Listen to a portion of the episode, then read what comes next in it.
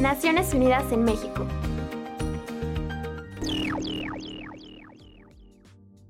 Un grupo de expertos de la ONU en derechos humanos lamentó que no haya avances significativos en el caso de la desaparición de Rosendo Padilla Pacheco, un líder social guerrerense desaparecido hace 45 años. En 2009, la Corte Interamericana de Derechos Humanos emitió una resolución que condenó al Estado mexicano por violar las garantías fundamentales y ordenó medidas reparatorias. Sin embargo, los expertos señalan que México está lejos de esclarecer el paradero del líder social, así como el de los cientos de desaparecidos durante la Guerra Sucia de los años 70 y 80. Por esa razón, instaron a las autoridades mexicanas saldar la deuda pendiente con todas las personas que buscan a sus familiares desde hace décadas.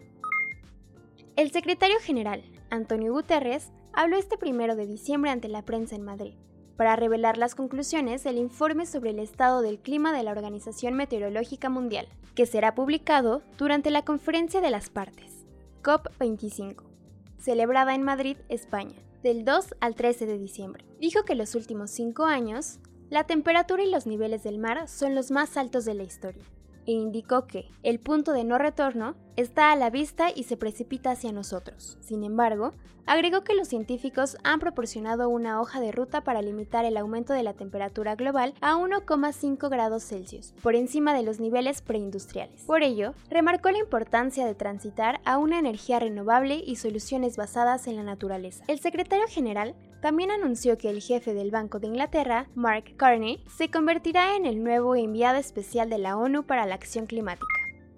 La misión de especialistas de la ONU en Derechos Humanos que visitó Ecuador del 21 de octubre al 8 de noviembre concluyó que la represión de las protestas no se ajustó a las normas internacionales y hubo detenciones arbitrarias, pues la actividad represiva de los policías y militares involucró el empleo innecesario y desproporcionado de la fuerza. El equipo de la Oficina de la Alta Comisionada para los Derechos Humanos determinó que, durante los 11 días de disturbios sociales en octubre, al menos 9 personas murieron, 1.507 resultaron heridas y más de 1.382 fueron detenidos, muchos arbitrariamente.